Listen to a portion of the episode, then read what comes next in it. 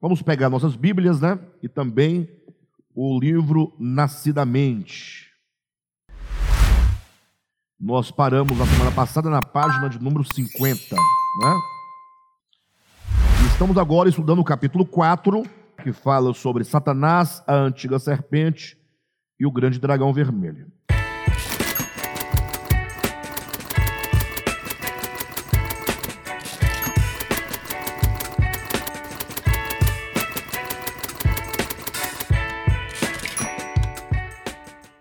Bem, queridos, nós temos aqui falado nessa, neste capítulo acerca de um tema importante. É, Satanás é um tema importante das Escrituras, ainda que muitos preferem não falar sobre o assunto. Mas quando as pessoas preferem não falar sobre o assunto, certamente é, ou é provável né, que tais pessoas tenham uma compreensão muito equivocada acerca do que seja Satanás. Pela figura, pela imagem né, que foi criada acerca de Satanás como aquele ser mitológico, de chifres, de barbicha, olhos de fogo, dentes de vampiro, leg, uma calça de leg vermelha, uma capa preta, uma cauda de seta na ponta e um tridente e um tacho do lado. É, então foi criada essa imagem e as pessoas passam a ter medo, portanto, de Satanás, até porque, como nós falamos no estudo anterior, a ele são conferidas todas as misérias que a humanidade passa. Bem, com respeito às misérias da humanidade, é verdade que, como também já foi dito, Satanás no caso, o querubim caído que se rebelou contra Deus, tornando-se Satanás, ou seja, adversário, ou tornando-se diabo, aquele que acusa, aquele que divide, é certo que ele é o pai da mentira, né? O que significa que, pelo menos em termos pedagógicos, podemos entender que Satanás é a, é a origem de todo o mal. Podemos entender que é nesse querubim que, segundo o texto da Vulgata, a Bíblia Vulgata, que é uma, uma, uma versão latina da Bíblia, né, que seria, teria sido a primeira versão da Bíblia, né, contando agora com o Novo Testamento, porque a primeira versão foi a Septuaginta, né, só que Septuaginta é a versão grega da Bíblia hebraica. Né, então, o Antigo Testamento, que é a Bíblia hebraica, foi traduzida é, para o grego, do hebraico para o grego, e chama-se então Septuaginta. Mas a primeira versão ou tradução da Bíblia completa, Antigo e Novo Testamento, é a Vulgata, feita por Jerônimo. Né? E, portanto, foi do grego, ou do hebraico e grego, para a língua latina. E na Bíblia latina, ah, o que você encontra na Bíblia em português como estrela da manhã, lá é traduzida é traduzido por Lúcifer. Então, logo para aqueles que gostam de ficar aí na internet, é, criando dificuldades, né, oposição, mas que não tem um preparo, ah, porque na Bíblia não tem a palavra Lúcifer. Aí você tem que perguntar em qual Bíblia não tem, né? Evidentemente, na Bíblia em português não tem, óbvio, né? Mas se você ler a Vulgata, você vai encontrar tanto no Antigo como no Novo Testamento, essa expressão Lúcifer, que significa aquele que porta a luz. É? De modo que o Lúcifer, que é o querubim original, que se rebelou contra o Criador, contra o seu reino, tornando-se inimigo, tornando-se adversário, tornando-se o acusador, aquele que dividiu o reino de Deus, é, é, talvez não possa ser mais chamado de Lúcifer, porque não porta mais nenhuma luz. É Por isso, agora, chamá-lo de diabo ou chamá-lo de Satanás. Então, quando fala-se Satanás ou diabo, a primeira imagem que nos vem é a do querubim caído, né? sendo ele a origem, aquele é, que começou toda essa história de rebelião, que começou com toda a mentira no universo acerca do Pai, acerca do caráter de Deus. Porque, na verdade, toda rebelião se funda a partir da desconfiança do caráter daquele que está à frente na liderança. Até porque ninguém se rebela contra alguém que não tem liderança. Ninguém se rebela contra alguém que não está numa, numa posição de governo. Toda rebelião se dá contra uma autoridade. Né? Então, a primeira rebelião de todas, quando Lúcifer se rebela contra o Criador, se dá na base de muitas mentiras que ele inventou acerca do Pai, acerca do caráter do Pai. Essas mentiras foram, portanto, difundidas no universo, de modo que a Escritura menciona pelo menos um terço dos anjos. Não posso é, dizer de todos os anjos, porque eu, nós não temos ainda ciência. É, uma vez que a Bíblia é, é a revelação de Deus acerca da história do homem em relação a Deus, dessa criação. É possível que haja muitos outros mundos que não constam aqui a sua história na Escritura.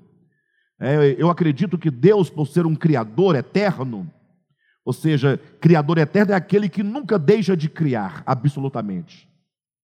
É próprio do Pai criar, porque Ele é a vida, e a vida é por si só criadora. E portanto não podemos pensar que a terra seja o único lugar de criação e habitável por seres inteligentes. Mas não tomem isso por discussão, por debate, porque isso é uma tolice, né? Se você não concorda comigo e acha que somente na Terra tem seres inteligentes, também não tem problema você acreditar assim, porque não é um ponto essencial da nossa fé, não é? É apenas considero assim, e não temos por que ficar debatendo essas questões secundárias. De todo modo, quando eu disse que um terço dos anjos se rebelaram contra Lúcifer, eu parto do pressuposto que teriam sido ah, teria sido a terça parte de todos os anjos que estavam sob o seu domínio, porque Lúcifer exercia a posição de governo e de domínio sobre esta criação da qual nós participamos. E uma terça parte desses anjos se rebelam juntamente com ele e posteriormente, vemos lá em Gênesis 3, o homem, Adão e Eva, né, ou que seja, o macho e fêmea, a humanidade ali representada naquele primeiro casal, também se rebela contra o Criador. Temos então em Lúcifer, o querubim caído, agora Satanás, diabo, o princípio, o começo. Né?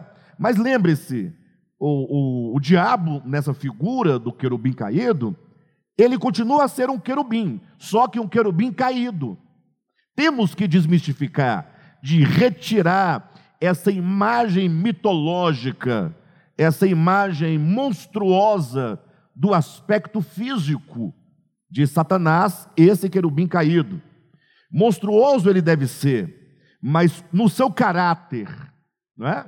no seu coração, na sua consciência, quanto ao seu aspecto físico, é só um querubim que se rebelou contra Deus e que é provável que a sua beleza original esteja em constante desfiguração, é, esteja se desfigurando, uma vez que todo o afastamento de Deus desfigura tanto a alma, quanto o coração, quanto a consciência, quanto o caráter, quanto os aspectos físicos.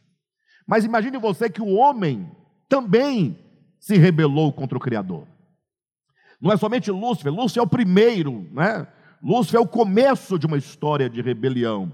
Mas agora todos quantos se associam a Lúcifer na sua mensagem, na sua ideia, no seu conceito acerca de Deus, tornando-se, tornam-se consequentemente também inimigos de Deus. Tornam-se consequentemente adversários de Deus. Tornam-se consequentemente uh, diabólicos, né? Então, todos os seres que se rebelam contra Deus traz consigo essa ideia de adversidade de Satã, ou traz a ideia de diabolos.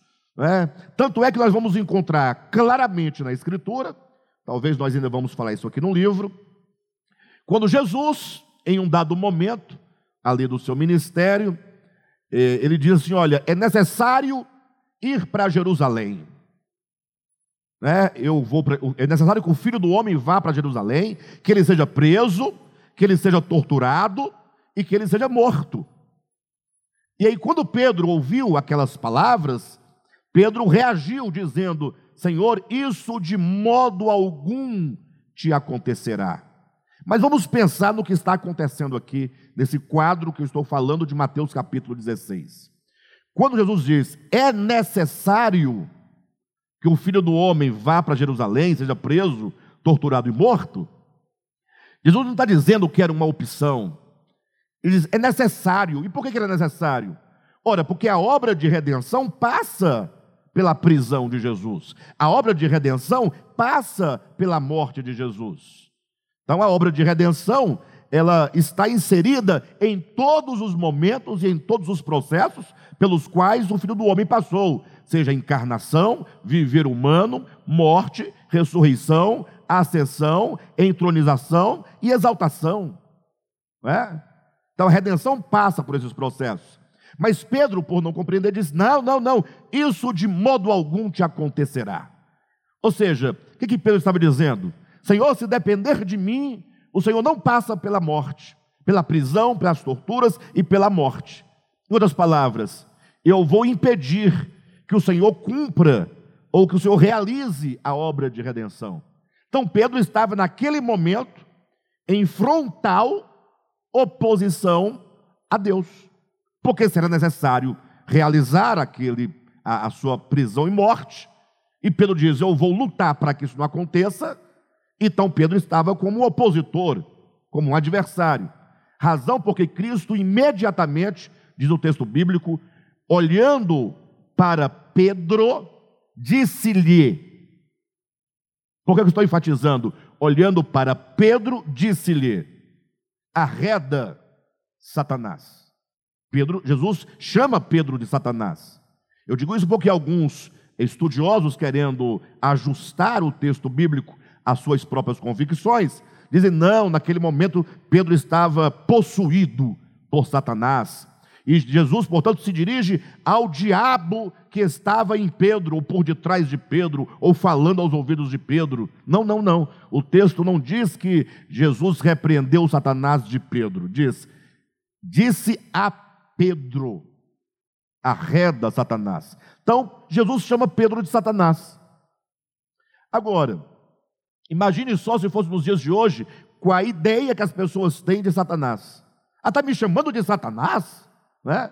Não, é porque toda vez que qualquer criatura, qualquer ser, mesmo o homem, ele faz oposição ao Criador, ele recebe este adjetivo. Satanás enquanto um qualificador, né? um termo que qualifica ah, uma pessoa que está em oposição a Deus ou qualquer outra coisa. Vocês vão ter uma ideia, é muito interessante. Ah, não vou me lembrar agora exatamente o texto, mas está no livro de Números, lá no Antigo Testamento, quando é dito que Balaão ele estava indo, né, para atender aos apelos, aos pedidos lá do rei Amaleque, salvo engano, não sei se era Amaleque, enfim, estava indo uh, atender aos pedidos do rei, que queria que ele amaldiçoasse o povo de Israel, para que Israel perdesse a bênção de Deus e, perdendo a bênção, pudesse ser derrotados pelo rei. Então, Balaão estava a serviço, não de Deus, a serviço dos seus próprios interesses, interesses materiais, a ganância né, de Balaão. E quando então ele estava indo, é dito que Deus enviou um anjo. E esse anjo se pôs diante da mula de Balaão com a espada desembanhada, impedindo que o animal seguisse adiante.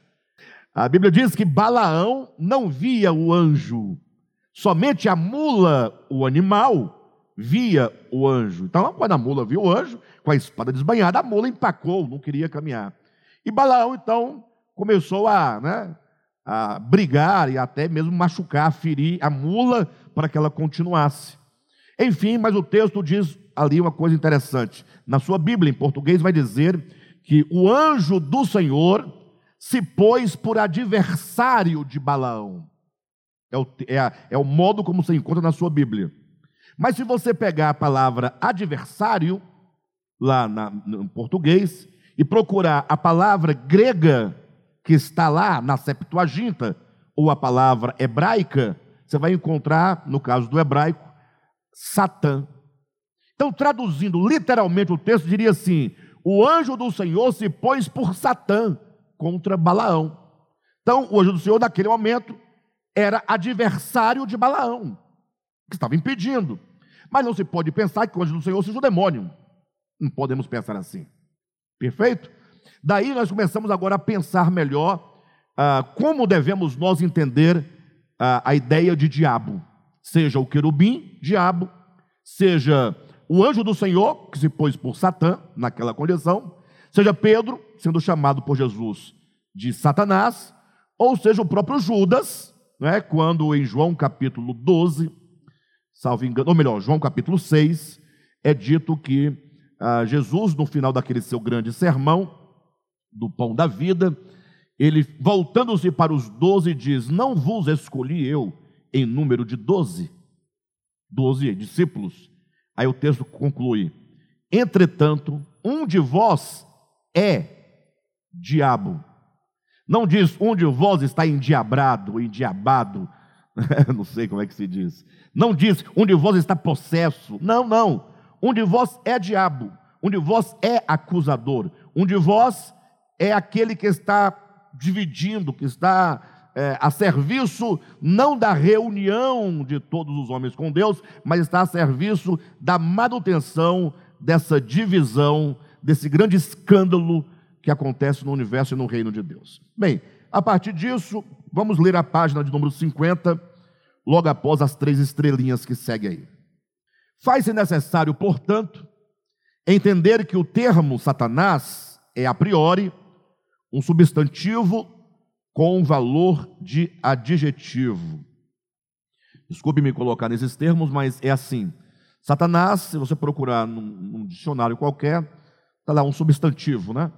É um substantivo. Como que o substantivo dá nome aos seres, né? A classe gramatical dos substantivos é, são as palavras que dão nome. Entretanto, na, em todas as gramáticas existe esse fenômeno em que um substantivo ele é usado, não raras vezes, com um valor de adjetivo. Não é? Ou seja, é um, embora seja um substantivo, ele exerce, em muitos casos, um valor de qualificar um objeto. Então, tanto se pode usar o diabo, referindo-se a um ser, como Jesus falou, um dentre vós é diabo, como substantivo, como também usar a expressão diabo ou Satanás para ser se referir à qualidade de consciência e de coração de alguém contra o Criador. Então, a priori é preciso compreender que o termo Satanás é um substantivo com valor adjetivo, cuja raiz, a raiz da palavra Satanás, traz a ideia de adversário, ou seja, aquele que se opõe a outro, é um rival. O mesmo acontece com a expressão diabo, cuja acepção é acusador, aquele que separa do todo e se torna opositor.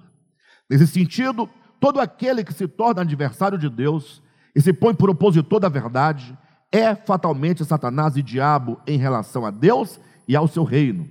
Não sem motivo, Jesus chamou Pedro de Satanás e Judas de diabo. Estão em as referências, né? Mateus 16, 23 e João 6,70.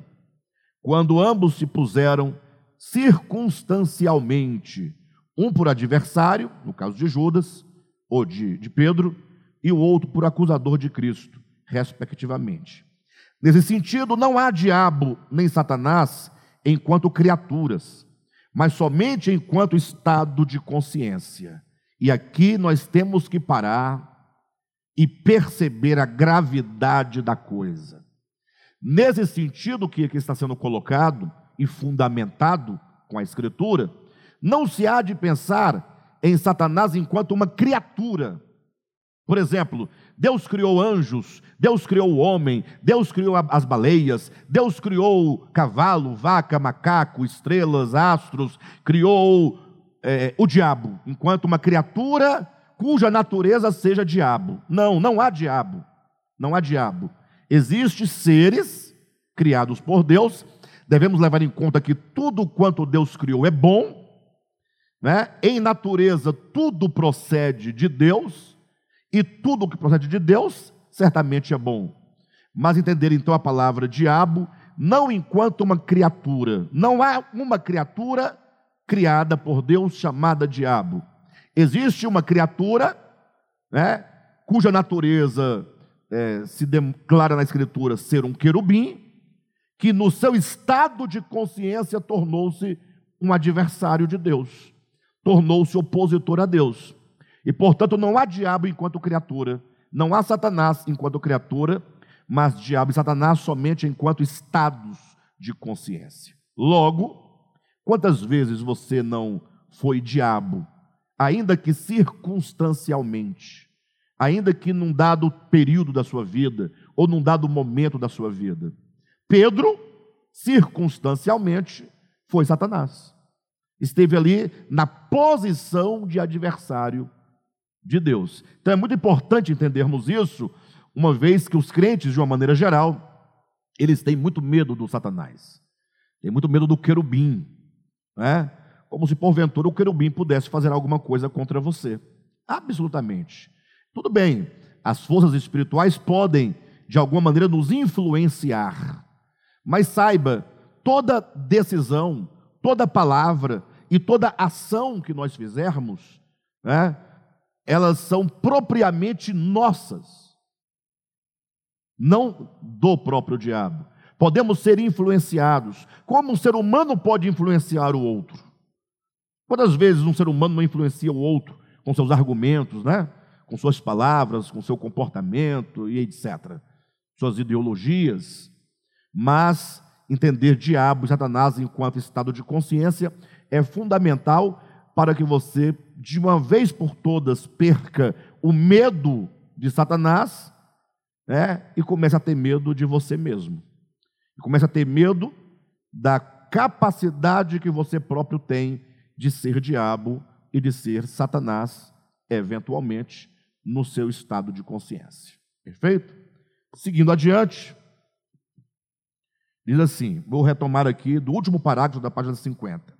Nesse sentido, não há diabo nem Satanás enquanto criaturas, mas somente enquanto estado de consciência ou seja, diabo e Satanás não é uma criatura, mas representa o estado de um querubim, ou de um homem, ou de qualquer outro ser que desenvolve uma consciência de oponência ao Criador, ou que desenvolve uma consciência de oposição ao Criador, ou desenvolve uma consciência de adversidade contra o Criador.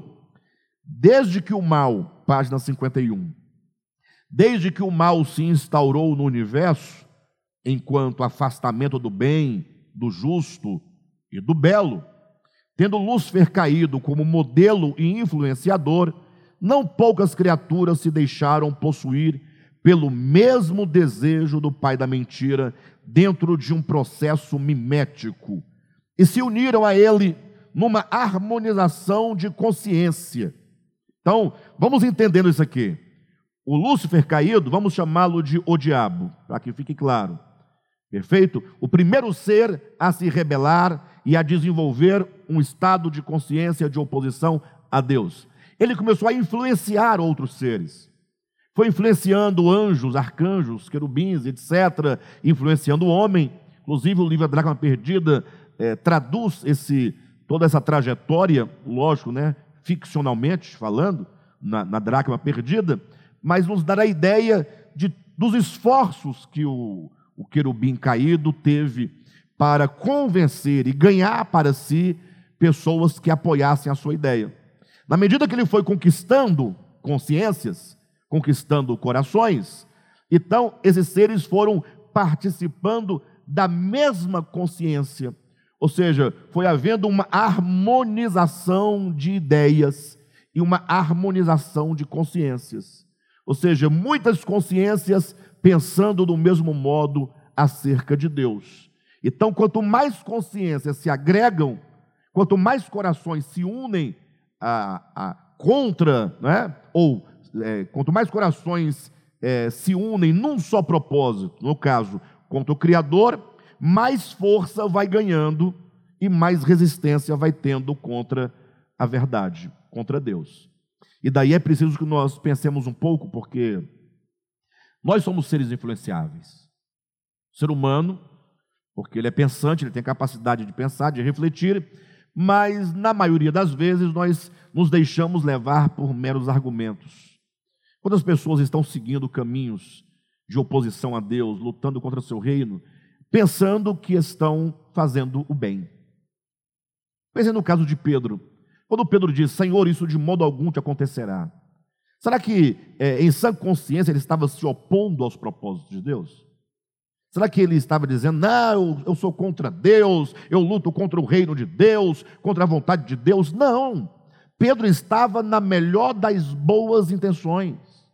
Pedro só queria ser bondoso, só queria cuidar de Jesus, proteger Jesus, o que no primeiro momento é uma coisa positiva. O problema é que quando assim ele fazia, ele estava se opondo ao cumprimento da vontade de Deus. Então, não poucos cristãos, é, vamos falar dos cristãos, né? É, não raras vezes estão trabalhando intensamente contra o reino de Deus em nome de Deus. E tudo isso por quê? Por sofrerem influência. E as influências nossas começam desde o berço.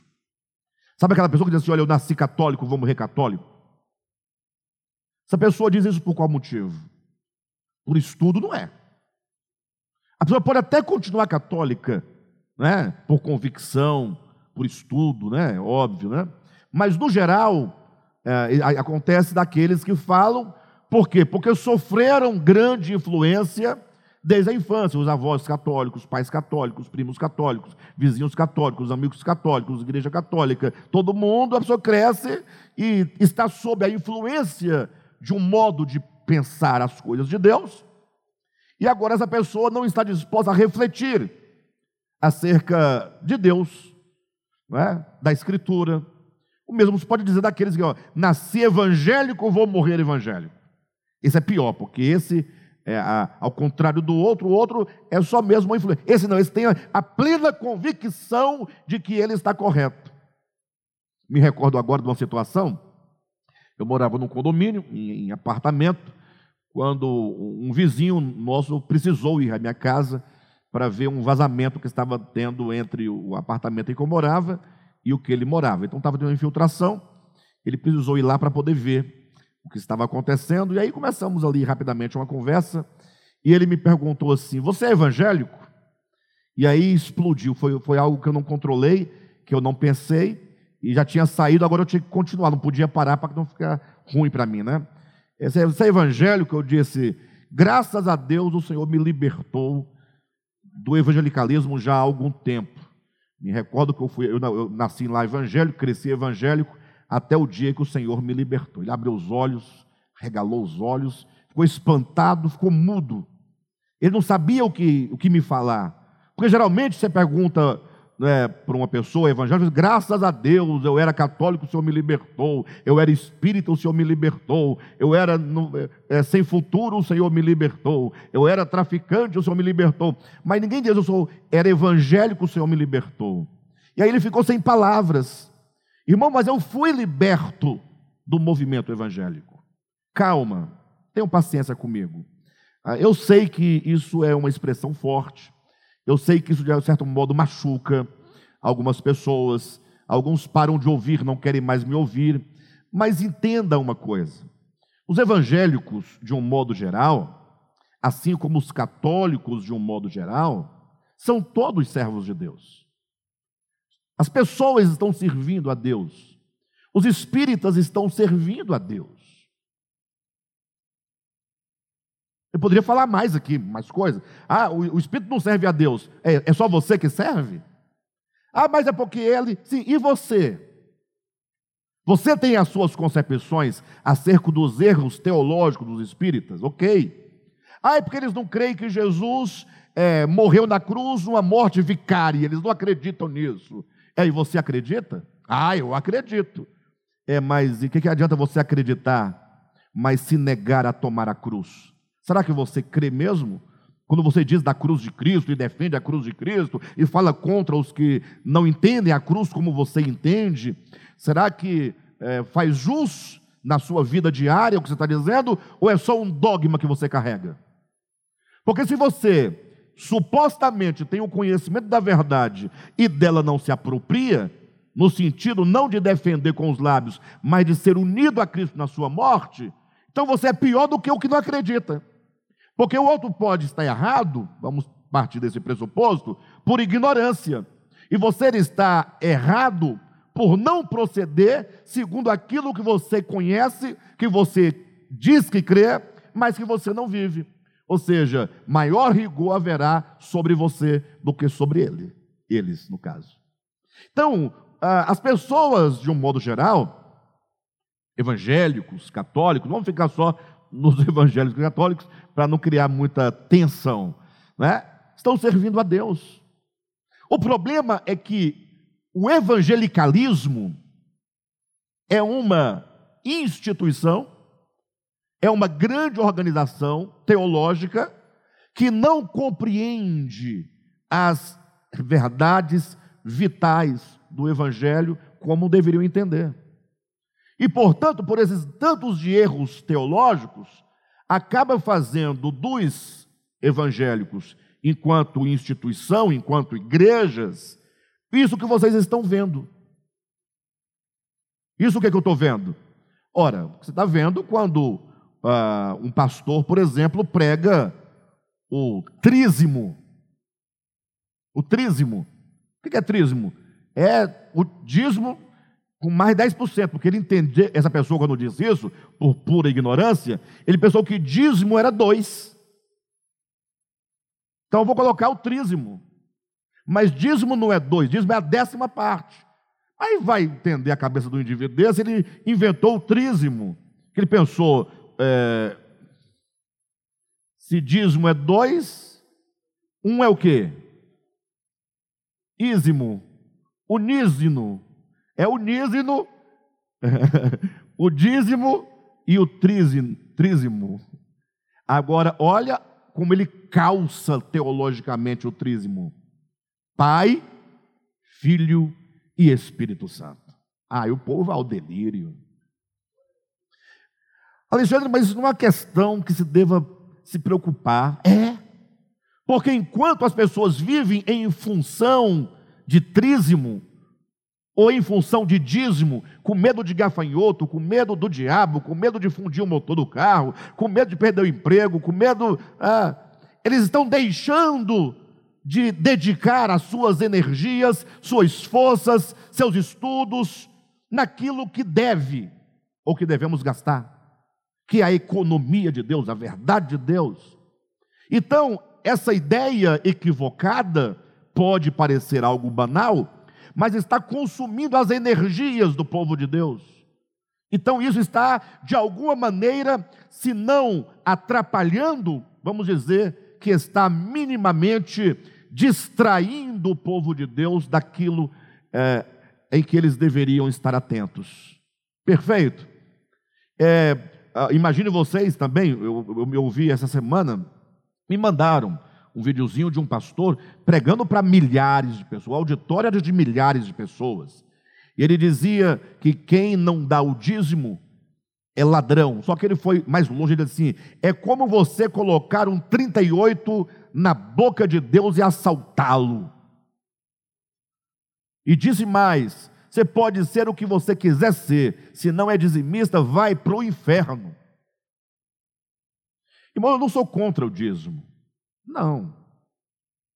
Eu não estou aqui querendo acabar com as organizações. Não. Cada pessoa faz o que quer, acredita do modo que quer. Eu estou apenas dizendo que quando se gasta muita energia num assunto que a Bíblia não fundamenta, que o Novo Testamento não corrobora, não. É, né? O que, que acontece? Essas, essas pessoas todas estão sendo enganadas. Sim ou não? Ah, eu gostaria de dar o dízimo. Amém. Amém. É seu. Dê de coração, dê com amor, dê com alegria. Agora, se você dá com tristeza, por ameaça e com medo, pronto, então é bobagem, porque Deus não vai aceitar essa oferta sua. Esse seu dízimo não vai. Bobagem. Melhor você dar menos, mas fazê-lo com alegria, com amor. Ou dar mais, mas com alegria e com amor. Agora, esse jogo né, em que se busca no Antigo Testamento suposto fundamento para isso aí está atrasando o povo de Deus. O que dizer da teologia da prosperidade? Igrejas que vivem intensamente, dia a dia, semana a semana, mês a mês, ano a ano, plantando semente de ganância no coração dos filhos de Deus, dizendo: você tem que ser rico, né? Você tem que ser, porque o sinal da bênção de Deus é o dinheiro, é a prosperidade material. Quem não tem dinheiro está amaldiçoado, você deve estar em pecado. Isso não promove o reino de Deus.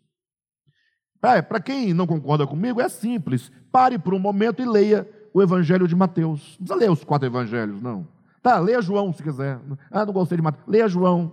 Leia Marcos. Leia o que você quiser e você vai viver, veja Jesus, olhe para Jesus, ouça Jesus, veja as prioridades, as pautas de Jesus, a plataforma do governo do reino dos céus de Jesus, que é totalmente diferente do que se vê no cristianismo de uma forma geral. Então, disso eu fui liberto. Disso eu fui liberto. Imagine vocês que eu fiquei muito tempo é, preocupado em guardar o sábado. Guardava o sábado. O sol se punha na sexta-feira, cessava as atividades, até o pôr do sol do sábado, nada fazia. E o pior, brigava com as pessoas que não guardavam o sábado. Bastava eu guardar. E ensinar, mas a pessoa não quer, amém. Um dia Deus te ilumina. Não! O conflito estava armado, ficava nervoso, furioso, criava inimizade, babava. O cuspe acumulava aqui assim, e eu ficava. Né? Passei quantos anos lutando é, a, a, é, em defesa de uma lei, de uma dieta, de uma alimentação que não podia conter carne de porco, não podia conter peixe de couro, né? não podia, inclusive, nem vinagre podia colocar na salada, não podia tomar café, nem Coca-Cola. Todas as coisas boas eram proibidas. Aí tinha que comer, é, tomar cevada, comer carne. Até carne é, tinha o problema, né? Alguns não podiam comer carne, de comer aquelas borrachas de glúten. Ou então aquelas bolinhas de glúten que parecem uma raçãozinha de cachorro. Já, já, já viram já? Então, assim, tem quem goste, legal é, não há problema nenhum nisso. O que nós não podemos fazer é estabelecer essas questões como questões de salvação e lutar, viver em função dessas coisas, porque Paulo já dizia: o reino de Deus não é comida e nem bebida. O que é o reino de Deus? É paz. Ah, só isso? Você acha pouco? Que a paz, ó, as pessoas em paz, em harmonia. Você acha pouco? Ah, mas quem quer saber de paz? Paz não dá dinheiro, paz não dá status, paz não, não, não traz uma sensação de santidade. Né? Nós temos que promover as coisas que, em que o seu ego possa de alguma maneira ficar inflado, né? porque você é melhor do que o outro, porque você não se veste como o outro, não come o que o outro come, não vai ao lugar que o outro vai, e aí você vai ficando aquele ego fariseu esquisito. Sabe? Então, o reino de Deus não é comida e bebida, mas é paz, é alegria, é justiça. Só coisa que os crentes não querem, porque não tem futuro. A pessoa, todo mundo é, não somente pregando a justiça, mas vivendo a justiça, no sentido, ah, ah, os crentes querem justiça, mas eles querem assim, ó. A, a, não, a justiça tem, a justiça, Cristo é minha justiça. É, tá bom, mas você é justo? Não, não precisa. Ele é o que eu preciso. Eles acham isso maravilhoso. Eu não entendo isso. Alexandre, você é contra dizer que Cristo é a nossa justiça? Não, Ele é a nossa justiça. Ele é a minha justiça. Só que Ele só é a minha justiça se Ele for justiça em mim. Se Ele não é justiça em mim, Ele continua sendo justiça, não para mim. A Bíblia fala que aquele que crê, né, é justificado, tem a justiça de Cristo em si. É, mas nós já falamos aqui, vamos tornar a falar. Cristo é a nossa justiça e ele nos justifica. Só que nos justificar não é nos enganar, e nem enganar a si mesmo, e nem enganar o universo, dizendo que nós somos justos e na verdade nós não somos coisa nenhuma. Justificar é uma ação orgânica do Espírito de Deus dentro de nós que ajusta a nossa consciência, o nosso coração à justiça que é Deus. Ou seja, Deus é o padrão do que é justo. Você pergunta assim, o que é justo? Ou o que é justiça? Qual é o padrão? Não tem que ter um padrão? Como você não compra justiça no mercado, não tem para vender, nem no açougue, nem no armarinho, nem em nenhum outro lugar, não existe justiça como coisa. Então, o que é justiça? É Deus. Mas o que é Deus? Deus se revelou em Jesus. Expressão exata do Pai. Olha para o viver humano de Jesus, você tem o padrão do que é justiça. Perfeito? Quando então você olha para você, você vê um distanciamento. Puxa, estou longe de chegar ao ponto de ser como Jesus. É? Então significa que você está justificado ou você está desalinhado? Fora de sintonia com a justiça. Aí o Espírito de Deus fala: Eu vou te ajustar à justiça. Eu vou te sintonizar com a verdade. E esse ato é um ato orgânico, porque não é você levantar a mão ou entrar no rio e ser batizado. É um ajustamento de alma, de coração, de consciência, e isso o Senhor está fazendo em nós pouco a pouco. Perfeito? Então, é, é disso, portanto, que, de que eu fui liberto. Quando eu disse que eu fui liberto, eu não estava jamais é, fazendo uma crítica vazia. Então, eu sou cristão e sou evangélico no sentido puro da palavra evangélico, aquilo que procede ou que tem as características do evangelho. Só que o movimento evangélico é uma organização que se diz cristã, portanto pseudo-cristã, que se baseia em usos e costumes culturais. Porque o evangélico do Brasil não bebe cerveja. O evangélico da Alemanha não bebe cerveja em copo, nem em tulipa, mas naqueles camburãozão, naquelas, né, aquelas caneconas de um litro. Né? E para eles está tudo bem. É a questão do pecado cultural. Né? Pecado cultural. Então, assim, é, estão todos servindo a Deus, mas estão ao contrário do que diz o apóstolo Paulo. Paulo dizia: Eu uh, não estou desferindo golpes no ar. É? O pugilista, né? o cara que luta boxe, ele tem que dar um, um, um golpe certeiro, não é assim ou não?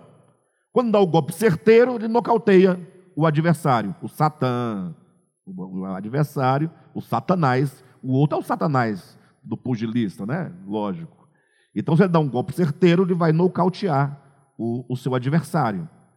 Agora, se você ficar dando golpes no ar, nunca acertar, você vai lutar 10 minutos, uma hora, um dia, um ano, 10 anos, e você nunca vai derrotar o adversário da sua vida.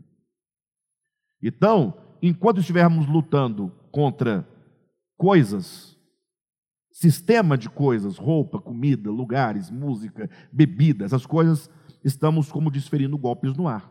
Não há progresso. Ah, mas tem muita gente no meio evangélico que tem crescido espiritualmente. É verdade, é verdade. Mas não à custa do sistema. Porque é alguém que aprendeu a desenvolver a, e expandir a sua consciência por meio do conhecimento de Deus. Não é? E você pode observar que tais pessoas que assim crescem espiritualmente, eles podem até eventualmente estar dentro dessa ou daquela denominação, mas no geral ele não compactua, ele não está dominado por aquilo que se ouve diariamente. Perfeito, pessoal? Bem entendido? Bem, então, seguindo adiante, né? vamos lá. Página 50, ou melhor, página 51. Desde que o mal, vou retomar, se instaurou no universo, enquanto afastamento do bem, do justo e do belo, tendo Lúcifer caído como modelo influenciador, não poucas criaturas se deixaram possuir pelo mesmo desejo do pai da mentira, dentro de um processo mimético, e se uniram a ele numa harmonização de consciência. Ou seja, passaram a pensar como o, Lúcifer caído pensava. Logo, já não havia apenas uma consciência caída e solitária no universo, mas uma constelação de mentes errantes e corações rebeldes contra o Criador. O império das trevas, uma consciência coletiva cujas mentes são partícipes de um mesmo e único espírito oposto a Deus e à sua vontade. E esse ponto nós vamos trabalhar bastante, quero que vocês entendam que a partir do momento que muitas consciências se harmonizaram com a consciência caída de Lúcifer, foi somando, foram somando consciências, a consciência primeira, a origem, e agora muitas consciências juntas foram se tornando uma grande consciência coletiva. Ou seja, não pense em você que o diabo é um só. Desde que seres angelicais se uniram a ele, lá no início, e homens se uniram a ele, não há mais diabo. Agora existe um diabo coletivo. Um satanás coletivo. Ainda que você possa chegar à conclusão de que ele seja o cérebro, mas você é pelo menos o dedo. Ou seja, você não pode eh, dilacerar um corpo. Não é? Por exemplo, Paulo vai dizer que o ser humano, ele é um só, mas esse corpo humano tem muitos membros. Aí ele vai dizer que Cristo também é um só, só que ele tem um corpo. E esse corpo é formado de muitos membros. Logo, Paulo vai defender um Cristo coletivo. O que os cristãos nunca entenderam. Porque os cristãos não querem um Cristo coletivo, eles querem um Cristo individual, que faz tudo por eles, porque assim isenta-o da responsabilidade de ser Cristo no seu viver diário. Então, quando você fala, a igreja é o corpo de Cristo, para um pouco, reflita no que você está dizendo. Ora, se a igreja é o corpo de Cristo, e eu corroboro com essa ideia, com essa verdade, lógico, a igreja é o corpo de Cristo. Logo, então, a igreja é o quê? Se ela é o corpo de Cristo, ela só pode ser Cristo. Você não pode dizer que o meu corpo a cabeça é o Alexandre e o corpo é o corpo do Alexandre, mas não é Alexandre. É o que então? A vaca? Um cavalo? Alguém diz, é, parece. Pode até parecer. Não é sem razão que quando a Escritura fala de Cristo e da igreja, é, coloca primeiramente, no primeiro plano, dizendo o seguinte: que é, para você entender a relação entre Cristo e a igreja, numa relação metafórica de esposa e esposo, de casamento, a própria Escritura diz: olhe para o primeiro homem, para a primeira mulher. Quando você olha lá, você vê Adão no jardim, né, ali administrando, e Deus falou consigo: vou fazer uma auxiliadora para o homem. Mas antes trouxe todos os animais diante do homem, para ele colocar nome mas na verdade, não é bem para colocar nome. Eles não acreditam que Adão colocou nome no tatu-bola, acredita? Não. Vamos, vamos conversar. Gente, nós temos que abrir o entendimento. Você acha que o, o, o, o, o Adão colocou o nome é, no mosquito da dengue? Como é que é o nome dele? É esse nome aí que eu nunca aprendi a falar. Né? Você acha que. Mas está escrito. Sim, gente. Entenda, a escritura está nos ensinando algo.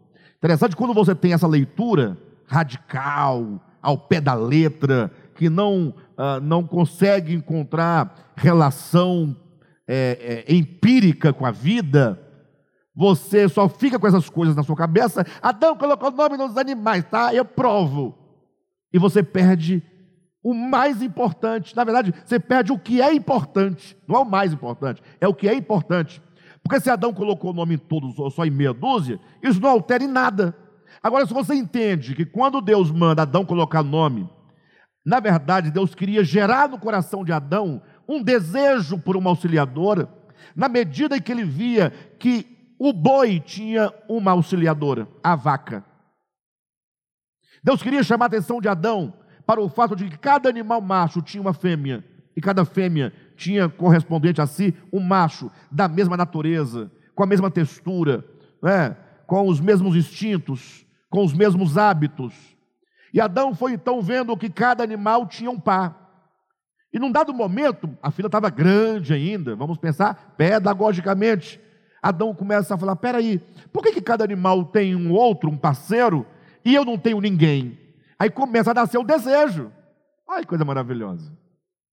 Então, Adão começa agora a cultivar a esperança no coração de que até no final daquela fila ia aparecer um sozinho, que seria a sua parceira. Ele pensou, vai ter um sozinho aí que eu, eu também tenho direito, não é só, não é só o, o, macaco que tem direito, não é só a galinha, não é, não, é, eu também tenho direito. Aí quando passou o último casal de animal, Adão falou, acabou. Aí Gabriel falou, é, acabou, não tem mais. Aí o texto bíblico traz a tônica da revelação. Para o homem, todavia, não se encontrava uma esposa que lhe fosse idônea. Neste momento, a, ideia de, de dar nome cumpre seu papel, só gerar esse desejo. Tendo ele o desejo, Deus agora o adormeceu, tirou do seu lado, tudo pedagógico. Quando Adão acordou, que olhou para Eva, aquela Evona, né? uma Evona, porque você imagina a primeira mulher feita por Deus, aquela coisa espetacular. Adão não ficava para trás também, né? Adão não, não era buchudo. Tudo pedagógico, pessoal, para vocês entenderem. O fato é que quando Adão olhou, o homem olhou para a mulher, para a fêmea, o seu, o seu, o seu complemento, Adão espantado com tamanha beleza, disse: Esta afinal.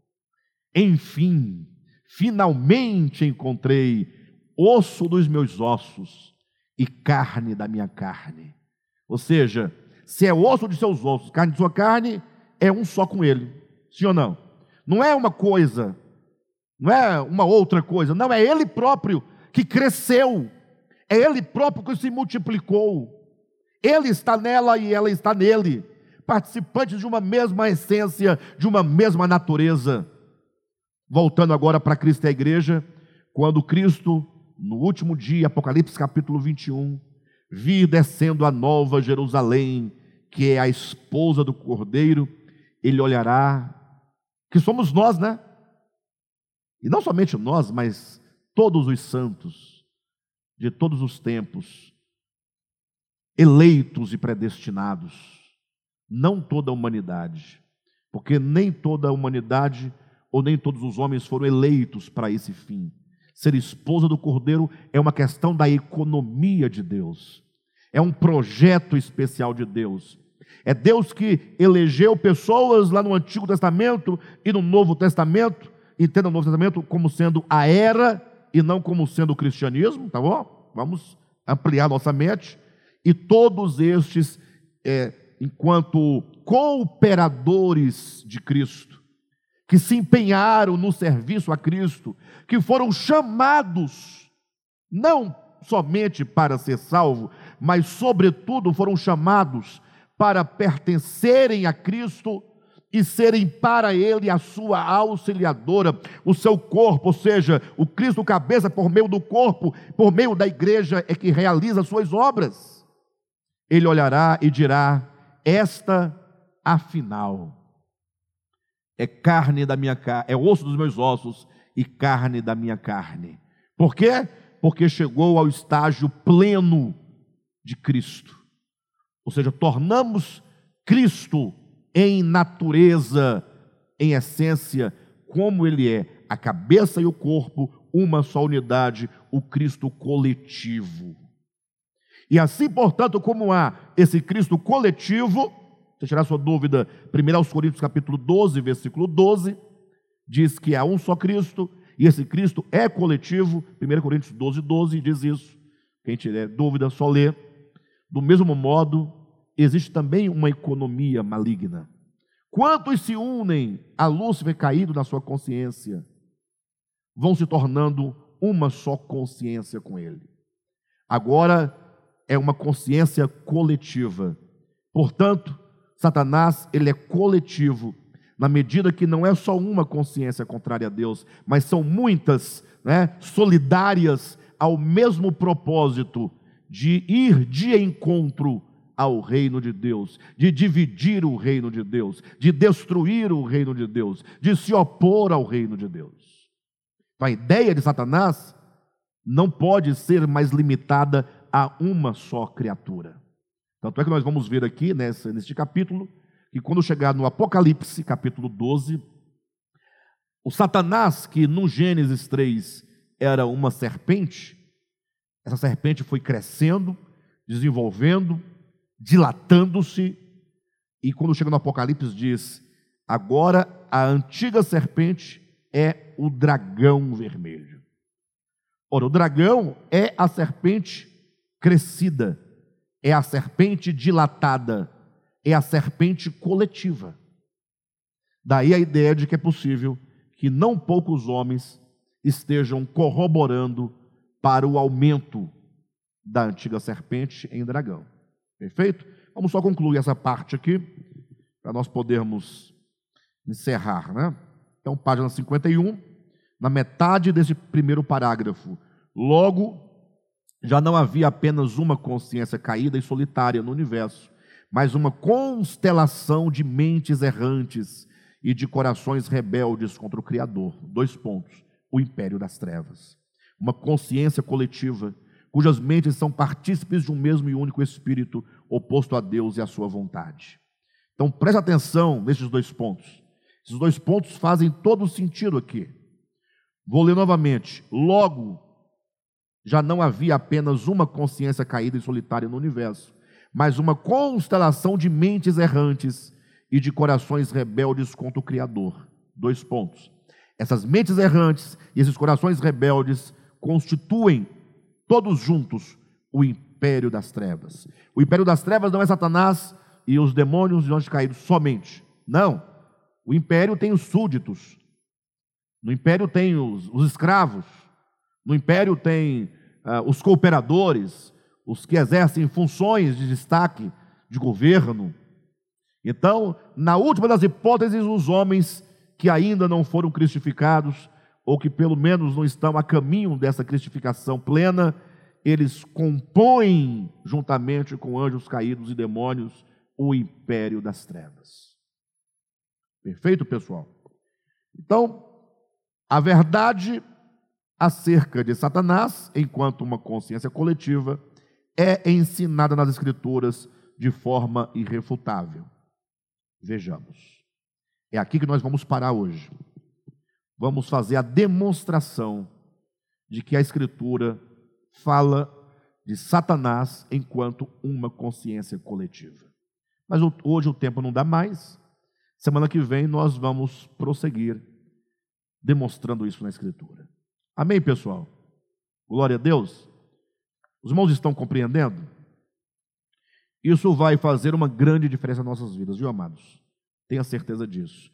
É, é isso que nós chamamos de ler organicamente a Escritura. E é isso que nós também chamamos de ler dogmaticamente as Escrituras. O que, que é o dogma de Satanás? É um Satanás único, que fica destruindo famílias, né, que faz isso, faz aquilo outro tal. Isso é dogma. Você já viu esse camarada? Ah, mas, mas ele existe. Tá bom, mas você tem muitos problemas na sua vida. Foi ele? Ah, foi. Quando foi? Não foi a sua vontade? Não foi sua decisão? Não foi a, a sua impureza? Não foi os seus vícios? Não foram os vícios? Não foram é, não foi a sua inveja, a sua maldade? Pensa nisso. Quando você lê agora, então, esquece o dogma e lê organicamente, fala, puxa, como ganha dimensão Satanás é um estado de consciência do qual eu posso estar participando. Ou seja, não tem mais aquela ideia de um fantasma, uma sombra que vai aparecer né, no seu quarto para te atormentar. Não é uma questão de vida diária, constante. Como está a minha consciência em relação a Deus, em relação a mim mesmo, em relação ao meu próximo, em relação à criação de Deus? Toda vez que você persegue um animal, agride um animal, que nenhum mal te fez, você está corroborando com qual reino? Pensa nisso. Só para dar um exemplo básico. Recentemente eu vi uma reportagem de um camarada que estava passando e ele viu um cachorro, ele voltou para agredir o cachorro. Ele voltou. Tudo bem, se o cachorro corresse atrás dele ou ameaçasse, poderia dizer que por instinto ele, né, para se defender, dá para entender. Agora o camarada deixar o seu caminho, voltar para chutar um cachorro, jogar uma pedra, de que reino participa essa consciência? É só um exemplo, poderíamos falar inúmeras coisas. Muito bem. É, a pergunta é muito boa, eu acredito que nós vamos falar disso. A irmã, a irmã Rosilene perguntou é, para compreender melhor como explicar quem tentou Jesus no deserto. Perfeito? Dois, por que, que Pedro diz que o diabo anda em derredor, rugindo como leão, procurando a quem tragar? Ela citou esses dois exemplos, é, pedindo explicação. Eu, eu creio que nós vamos falar disso neste capítulo. Eu vou adiantar para vocês para vocês irem pensando sobre isso, tá bom? Vamos lá. A Bíblia diz, falando da tentação de Jesus, que o diabo o levou a um alto monte. Não diz o nome do monte. E de lá mostrou todos os reinos do mundo para Jesus. Aí eu digo para vocês, é, quando se faz uma leitura literal da Escritura, que é isso que nós falamos aqui nos primeiros estudos, é esse tipo de leitura, leitura literal. Está ah, escrito, se está escrito é assim. Deus falou, é a palavra de Deus. Calma, vamos pensar. Deus te deu inteligência para pensar. O cérebro é para pensar. Eu não sei qual foi o monte que Jesus foi levado. Mas escolha o que você quiser, o mais alto da terra. Qual que é o, o monte mais alto da terra? É o Everest? Eu não tenho certeza, porque eu sou muito ruim de geografia. Mas digamos que seja o Everest, e se não for, não tem problema. Coloca ele em cima do monte mais alto. E de lá ele vai enxergar a China, a Índia, o Japão, os Estados Unidos, o Brasil, a Eslovênia, a Eslováquia, nem sei se existe esse país ainda. De lá ele vai enxergar todos os reinos do mundo. É só essa pergunta. Fala assim: ah, mas para Deus tudo é possível. Saiu do literal. Você, acabou de abandonar a leitura literal. Você foi para uma leitura metafórica. Você foi para uma leitura do possível somente para Deus, não no literal do texto. Logo você tem que escolher qual leitura você fará do texto sagrado. Começa daí. Perfeito? Logo, falar que Jesus foi elevado a um monte de onde ele enxergou, só pode ter acontecido dentro dele. Só pode ter sido, ele pode até ter visto, mas não é um fenômeno físico, portanto. Comecemos deste ponto. É, imagine só, vocês já imaginaram? Procure depois na internet uma foto do templo antigo de Salomão e procure lá no desenho o pináculo da, do templo. Você sabe o que é o pináculo do templo? É o topo, lá onde tem a pontinha. Agora imagine o diabo levando Jesus para lá. Tudo bem, você acha que o, ah, o diabo é um querubim tem asa, e Jesus não tem asa. Como é que ele foi para lá em cima? Jesus estava no deserto.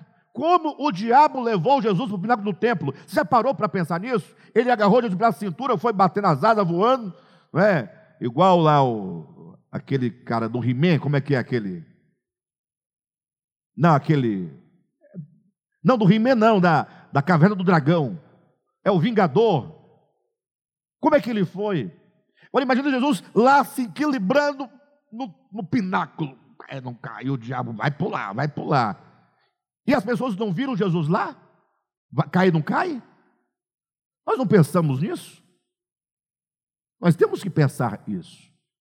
A pessoa quer saber, mas como então ele foi tentado? Você imagina Jesus no deserto, sentado numa pedra ali em meditação, em oração, ou sentado na areia, não sei, andando, e de repente atrás de uma pedra está lá o diabo chegando para tentar Jesus. Você pensa nisso? Então, como foi, Alexandre, a tentação de Jesus? De que maneira foi a tentação de Jesus? Ora, só tem uma saída. E a Escritura nos dá saída. Paulo vai dizer o seguinte: que Cristo, não, que Jesus, que o Cristo de Deus foi feito homem, a nossa semelhança, participante de carne e osso, como nós, assim como nós somos. E ele, portanto, como nós, foi tentado em todas as coisas então, para eu entender a tentação de Jesus, que no texto não pode ser literal, porque senão você vai chegar a cada conclusão, então eu tenho que entender minha, as minhas tentações, aí eu entenderei a dele. E como é que eu sou tentado? Como é que você é tentado? Vocês já foram tentados muitas vezes e ainda são tentados muitas vezes. E alguma vez apareceu um demônio, um diabo para você e ficou, faça isso, faça aquilo outro? Não. Onde aconteceu a sua tentação? Onde foi? Não foi dentro de você? Não foi no coração e na consciência que ficou aquela vontade, aquele desejo, aquela luta? Tiago explica claramente isso. Ele fala o seguinte: que cada um é tentado pela sua própria cobiça, quando essa o atrai, e ele vai desenvolvendo. Aí vem o cliente e fala: Não, mas Jesus não tinha pecado. Eu falei: Não disse que ele tinha pecado, ele foi tentado. Agora, vamos, vamos aqui combinar, né? Ninguém pode ser tentado por algo que não lhe desperta o desejo. Perfeito? Não queira me tentar com um, com um peixe bem feito. Você vai ficar sozinho com o seu peixe. Não me tenta em nada. Não desejo o seu peixe. Não vou comer o seu peixe. Não vou roubar o seu peixe. Não vou tocar no seu peixe. Ele é todo seu. Agora, se você fizer uma rabada com cheiro verde. Mas não coloca agrião, não, coloque machixe. E não corta o machixe, não, coloca ele inteiro. Hã? Aí eu vou olhar, vou ficar tentado. Se eu estiver de regime, capaz que eu quero meu regime. Eu sou tentado, tenho um desejo, é gostoso, com arroz em branco, bem soltinho, bem feito, e pimenta, e Coca-Cola. Ah, não precisa de feijão, nem macarrão. Se tiver tudo isso, atrapalha, estraga.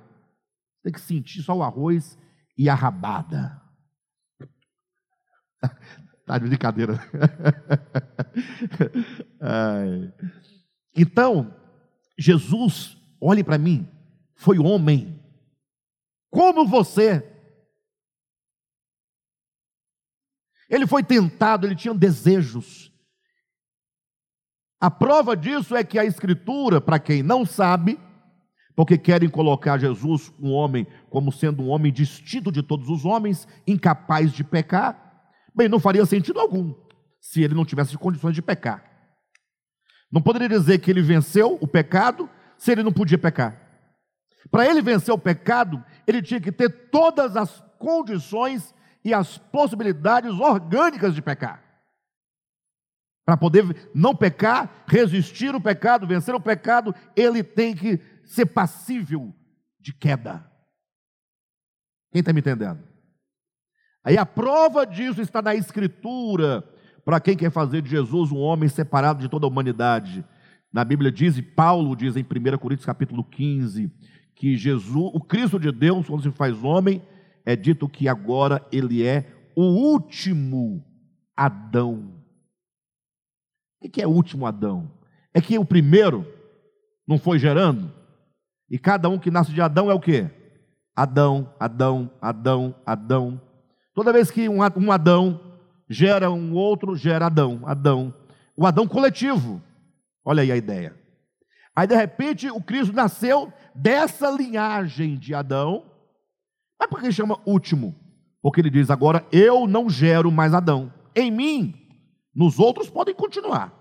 Em mim, a linhagem de Adão está encerrada, porque eu vou conduzi-lo à cruz. Eu agora vou pegar este Adão e vou submetê-lo a uma disciplina severa. Eu agora vou ensinar este Adão a obediência. Ele não sabe obedecer. Ele resiste à verdade, ele resiste à obediência, e o Cristo de Deus se encarna nesse último Adão e fala: Você agora vai em obediência até a cruz. Então, desde a infância, juventude, vida adulta de Jesus, entenda: Jesus é sempre homem, homem, homem, homem. Jesus não é Deus. Cuidado. Jesus é o homem gerado de Maria. Agora, é Deus, porque após a ressurreição, essa humanidade não se desprende mais do Cristo. Pelo menos é o que nós entendemos. Deus tem seus mistérios. E eu não debato essas coisas sem futuro, queridos. Quem fica debatendo é, é continua, não continua, como é que está, espírito, isso é uma bobagem. Não vai levar a lugar nenhum. Perfeito? Temos que entender só aquilo que de fato faz a diferença para a nossa vida espiritual e nos apegar àquilo que é essencial. Então, agora, esse Jesus homem, Jesus nasce no tempo, nasce no espaço, nasce de Maria. No tempo, nasceu há dois mil anos. Deus é eterno. O Cristo é eterno. Jesus nasce há dois mil anos. No espaço, nasceu em Belém. Deus não nasceu, muito menos em Belém.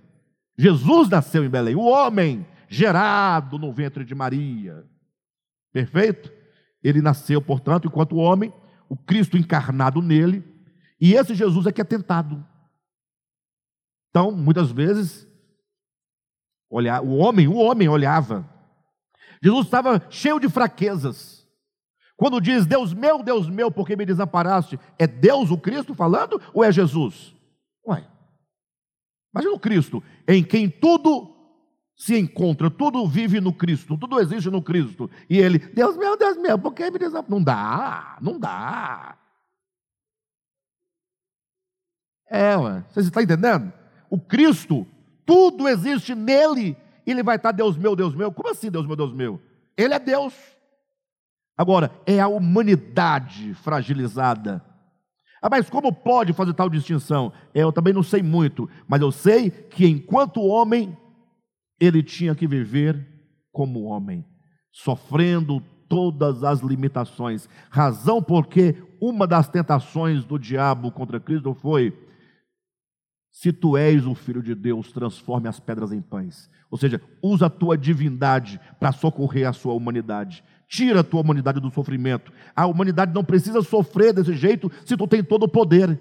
Ele diz: não, como homem, eu tenho que experimentar tudo, a fome, a, a, a falta, a ausência, para provar que nem só de pão viverá o homem. Fantástico, né? Então, é por aí. E com respeito ao diabo andar como em derredor, procurando quem dragar, é simples. É simples, é só você pensar quantos bilhões de pessoas tem sobre a Terra hoje. 8 bilhões. E se ele anda por aí tentando quem? Qual dos 8 bilhões? Qual é? Todo mundo? Se é todo mundo, você chega à trágica conclusão de que Deus é onipresente e o diabo também é. Não dá. Não dá. O diabo ele só pode estar num lugar ao mesmo tempo. Aqui ele não deve estar, com certeza. Tem lugares melhores para ele estar. Perfeito? Então, quando diz que o diabo anda ao derredor, é só uma forma de dizer que todos nós estamos a todo momento sujeito a ser tragado pela sua própria consciência perversa. Quantas vezes o diabo não te tragou, não encontrou uma brecha na sua vida e te destruiu, te derrubou? Como foi ele? Foi. Diabo, consciência coletiva. Diabo é isso que está aí dentro de você, dizendo: seja mal, seja perverso, seja vingativo, seja retaliador, faça isso, aquilo, outro. Essas coisas que estão dentro de você, agindo contra você mesmo, contra Deus e contra a humanidade, contra a criação, isso é o diabo tentando te tragar. Simples assim. Tá bom, queridos? Mas vamos falar mais disso. na, nas próximas reuniões.